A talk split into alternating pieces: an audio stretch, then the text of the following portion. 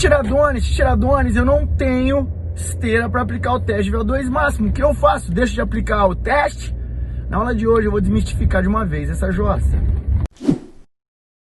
Fala meus zoologistas da prática de tiradones, Carnevale aqui.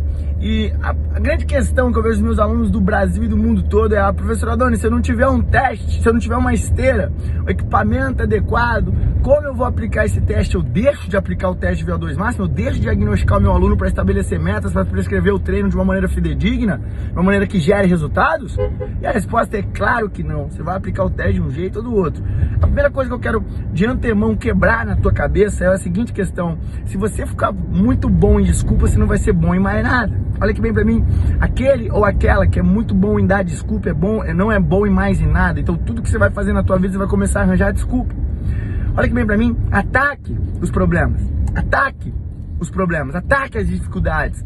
Se eu não tenho uma esteira para fazer o teste, o que eu vou fazer? Você vai usar os protocolos que, que, que, que não precisam de esteira, não precisam de ciclo ergômetro. Como, por exemplo, o protocolo de Cooper, como, por exemplo, o protocolo de ioiô adaptado.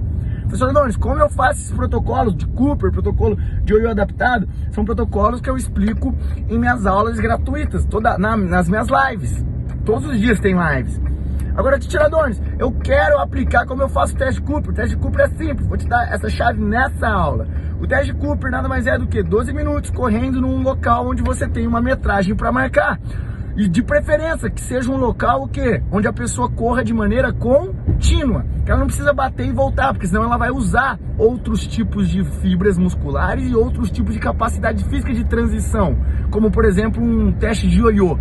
O teste de ioiô, qual é a diferença para o teste de Cooper? É que ele usa transferência de outras capacidades físicas. Já vista outros tipos de estruturas. Ele usa um pouco mais de fibras do tipo 2, usa uma outra capacidade física e utiliza um pouco mais de necessidade de tendões e ligamentos. Por isso eu sugiro que você utilize o teste Cooper. Você pode pegar a pista de um parque, você pode pegar em volta do quarteirão, enfim, você pode pegar onde melhor te convier.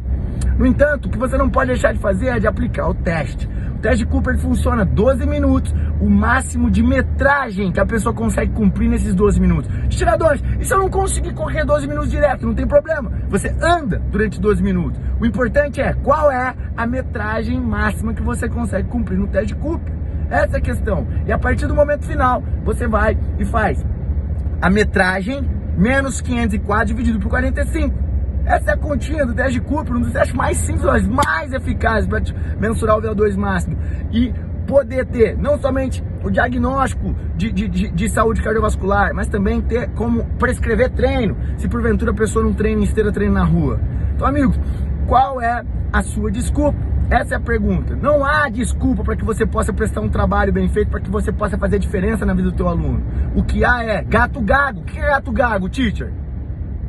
Aquele gato que quer miar, mas não consegue, ele fica só no mi, mi, mi, mi, mi, mi, mi, mi, mi, mi, ah, ah, mi, mi, mi, mi. Até quando seremos gato gato?